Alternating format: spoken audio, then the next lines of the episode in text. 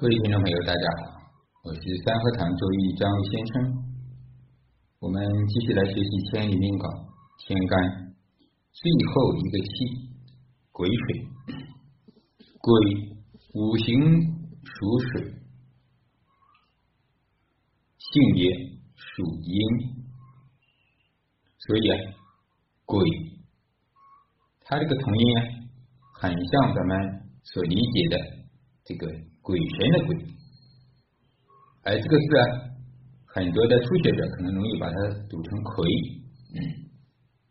武侠小说《葵花宝典》啊，那个葵啊是有个草头，而鬼呢，它是没有草头。啊，十二生肖鬼啊啊，不是十二生肖，是天干。十二生肖为子水，第一个啊，子丑寅卯，在地之中呢，就是子水。癸水啊，其实跟子水呢，它还是有一些区别。怎么讲呢？这个性别属阴，所告诉我们的啊，其实子水呢，在地支中呢，它排名第一，它按说属阳，那只是一个排序。但实际上子啊，它也是阴，半夜三更是吧？冬天最冷的时候，十一月。都为止，那鬼呢，在天上更多的时候，咱们知道它代表的是雨露，啊，就是下雨，比如说，啊，冬天的露水，也就是天然之水，也可以称之为无根水啊。所以鬼呢，这个同音字虽然跟咱们所讲的鬼和神这个鬼啊很相像，它呢。很多的时候啊，并不代表着玄学里面这个鬼，而它的地支中的子水反而很多时候代表了鬼神那个鬼比较多，也就是阴性的。这个点呢，在实际的盲派的应用中呢，用的非常多。当然，奇门遁甲像梅花易数啊，也是在这个。癸水跟子水中间取向更多的跟阴性的物质，是吧？阴邪之病，被附身、被附体有关系，这个是的确的。啊，也就是说，这个祖辈们创造这些文字，创造这些天干地支啊，他都考虑的这些事情，都跟生活呢有关系。其实真正的来讲。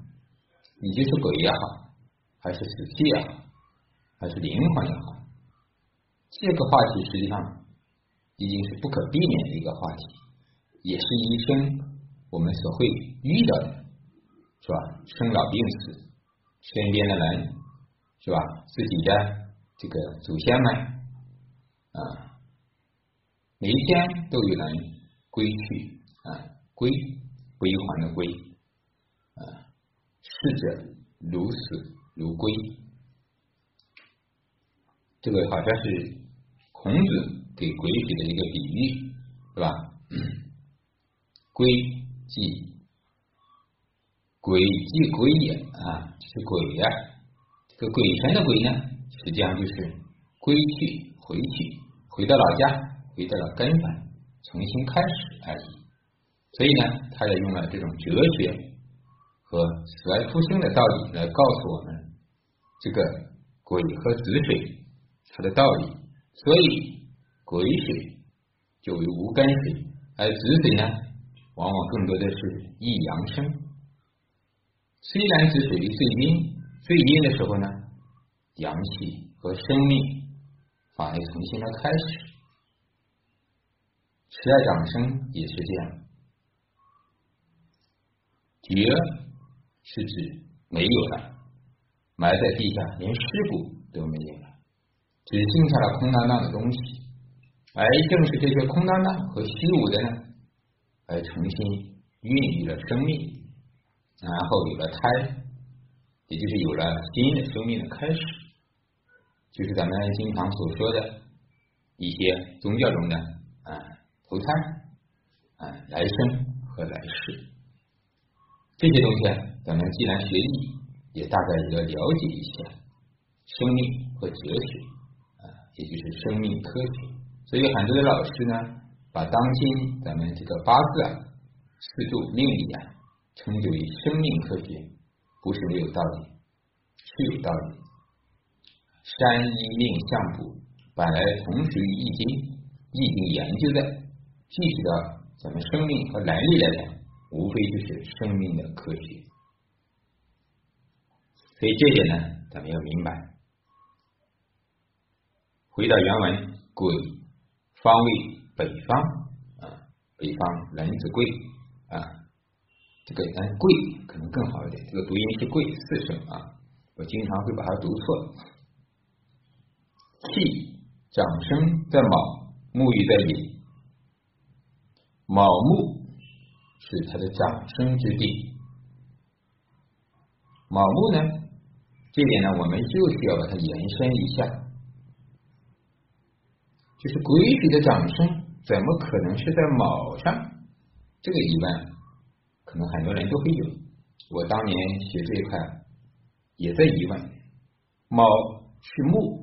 是阴的木气，这个木气怎么会产生水？应该是金才对，是吧？按咱们正常理解，应该是金生水。你看，壬水它的长生而在先金，所以非常特殊。而这点呢，其实大家有疑问的也是正常。我们可以看一下，实际上所有的阴性的一个阴。日干，啊，你翻过来辛金，啊，包括己土，然后丁火、乙木，他们的长生都不是我们正常理解的生。阳日干呢，啊，金的长生更金，啊，你看，对不对？哪里呢？庚金长生为土里，它是有四火，因为四火中有土，这个呢比较好理解。而阴性的辛金的长生呢，是子是子水，很特殊。本来金应该生水，反过来在长生在子水，生它反而自己反生。鬼的长生呢，在卯，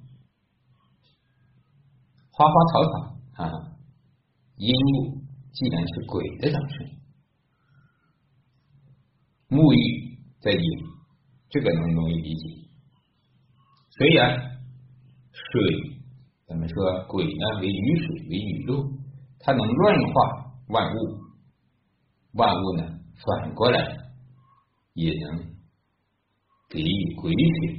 继承的空间，所以这个掌声啊，在这里的理解呢，并不是咱们常规的理解生长啊、生命啊，是吧？去生它，不是水生水，不是金生水，也不是水生木，而是癸这个阴五行在卯的时候，在春天的时候，也可以讲。它是相对于比较好的状态，相对于啊，其实，在春天它是休的状态，但是呢，它在卯的时候，也就是它遇到了卯木，癸是遇到卯木，遇到寅木，它并不是最差，而卯呢，也理解为在五行在卦象中为道家，道家。卯木呢，咱们在十二地支中，它非常活跃，也非常有能力。卯就是乙木，所以乙木呢，能把强大的庚金给拿下，而卯木呢，也能把白虎申金、卯申合给拿下。卯木跟地支中十二地支几乎每个字都有关系，卯跟子水是破。跟丑水是克啊，跟寅木呢是同类，然后跟辰是穿，跟巳是生，卯午破，啊，卯未合，卯申合，卯酉冲，一直到卯戌合，卯亥又合，所以卯木我们会发现，在地支啊，它很活跃。这个等咱们讲地支啊，会把它详细的去讲。所以卯啊，经常把它理解为道，道家或者是道教。而鬼和子呢，也是如此。所以在这里呢，当然是我个人的联想啊，个人的观点。所以鬼在天为鬼，在地长生为卯，有它的道理。同性同属于阴性，它俩是相辅相成的。所以在道家呀，经常要用这些法式去用这些属性。啊，好，这个深入的呢，咱们就。不方便再去讲，大家能理解就好啊。它有一定的玄学成分在里边。沐浴在寅，冠带在丑，临官在子啊，入位，地旺在亥，最旺的时候是亥啊，最旺。衰于戌，病于酉。这个衰不是说最差，只是说到了这个时候啊，它需要改变。在这一点上呢，前天有个亦有在问，这个十二长生衰，是不是意味着这个人就像年龄大了、衰老了？当然，我们也可以这样理解。当在大运中遇到衰运的时候，相对这个人可能是不好的，但也可能是好事。为什么用可能呢？这个根据这个人的啊原局的。喜忌也好，旺衰也好，来去匹配，不是所有的旺都是最好的。原局已经火够旺了，木够旺了，来一个衰运，对他反是好事，让他的木，让他的火降一下温度，不容易去脆，不容易去灭，因为旺极了，必然就会亡，是吧？旺就是亡。旺的极点呢，那就是意味着要消失、要死亡，所有的事情不都这样吗？所以古代的历史怎么说？分久必合，合久必分。合久了，也就达到了鼎盛盛世，很多的盛世，嗯，你唐朝也好，汉朝也好，啊，到了最盛大的时候，意味着就要。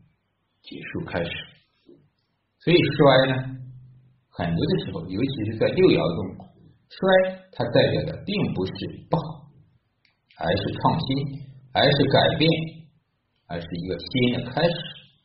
这点呢，我们要这样理解。所以鬼遇到了虚，只是说他要重新去改变了。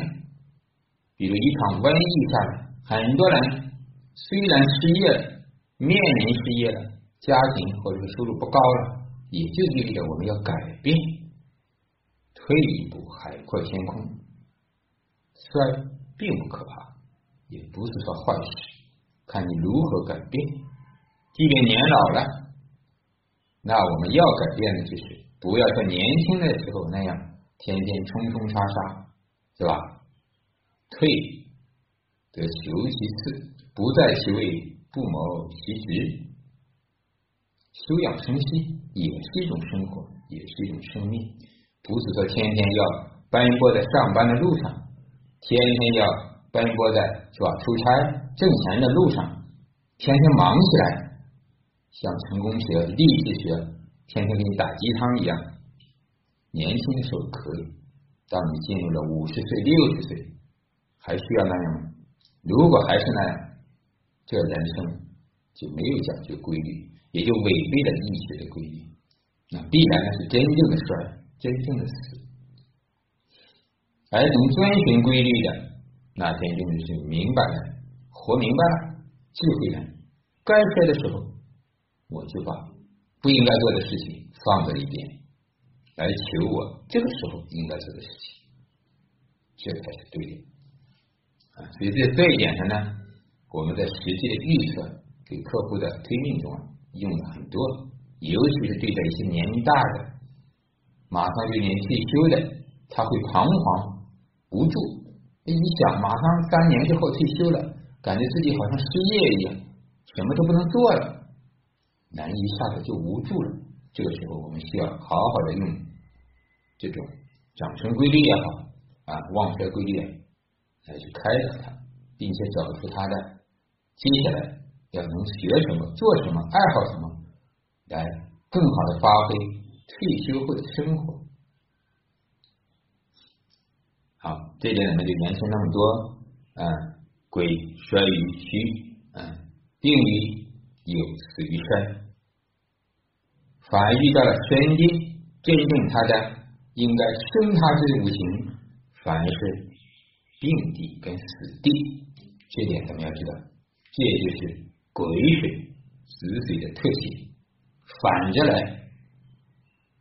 所以啊，咱们讲阳天干是什么？背生，阴天干是生他。其实阳天干更多的时候是克。因为阳，因为旺，因为宁折而不弯，啊，就宁死不屈，大丈夫，啊，像庚金、甲木这样的阳天干，一般都是阳气十足、大义凛然，很多的这种啊烈士，啊真男啊烈女是吧？豪杰都是阳天干，因为他有这个气，当然阳天干必须喜用。而阴天干像癸水、像己土、像壬水、卯木、像乙木，它都是能屈能伸，它反而是利他，乐于奉献，去升起他的，而别人生他反而还不乐意，所以呢，他病于有，死于身，而兼用生他的金五行来生他，反而是害了他。胎于斯，养于辰。辰是水的库，水的木，它在里面最滋润的。是啊，从旺旺衰，旺于冬，冬天亥子丑，山东之水最旺，最需要的是木啊，也就是说来加固，防止这个水泛滥成灾。相于秋啊。那从旺衰角度，我们就发现跟衰长生是不一样的。衰长生它是死于金，而旺衰还是按照正常的五行，因为旺衰说的就是五行的相生相克，所以呢，秋天金生它，它只是相的状态，而春天的卯木呢，它去生卯木就是休了，是吧？夏天的火。它是克火，就求一下；而土的时候是死于土，所以旺衰啊，只能用于咱们正常的看一个力量，看一个得不得力啊，就是正常的五行生克关系。它最最不能代表的就是啊，这个真正的力量或者人生的阶段，或者这个大运的情况。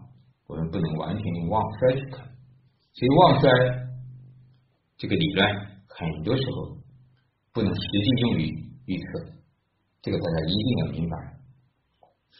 旺衰的传统在子平中啊，可能一开始大家就是看旺衰，找格局，找用神，并不是它不对，而是千万不要只用这个东西。好多的命理你不能用旺衰去看。好多的大运，你如果只用旺衰看，一定会搞错。旺就好吗？旺就需要克吗？就需要泄吗？那也未必，还是要看原命局。所以真正的东西都在原局的深刻之化里面，而不是旺和衰。旺衰也只是起到一个嗯，能看格局啊，看一个整体而已。看一主如何，它不能代表这个事情的大和小，不能代表的吉和凶，这一点一定要记得，切记切记，不要用旺衰，不要被旺衰所左右了我们实际的命。后面的生克就正常的五行相生相克，也就是说跟所谓的旺衰有关系。癸水生木，难道木就旺吗？肯定不是。金去生水，也不是水最旺，有些金还生不了水。这个道理一定要明白。和戊癸相合，癸水最喜欢戊土了。戊土在天为什么？云为霞，咱们说云霞。哎，癸水呢为雨，所以雨后才有彩虹，才有彩霞。它俩的搭配是最好的搭配。有云才有雨，所以呼风唤雨，所以它俩呢在天上是。最佳的配合，戊癸合呢，在实际的人事中啊，经常也是这个事情啊比较飘渺，因为它合成的火也不是真火，啊，不是像丙火、丁火一样那么真。戊癸合，它没有木的参与，对不对？咱们知道，这种像天上的雷电一样，只是闪一下就没了，它是虚幻的。是飘渺的，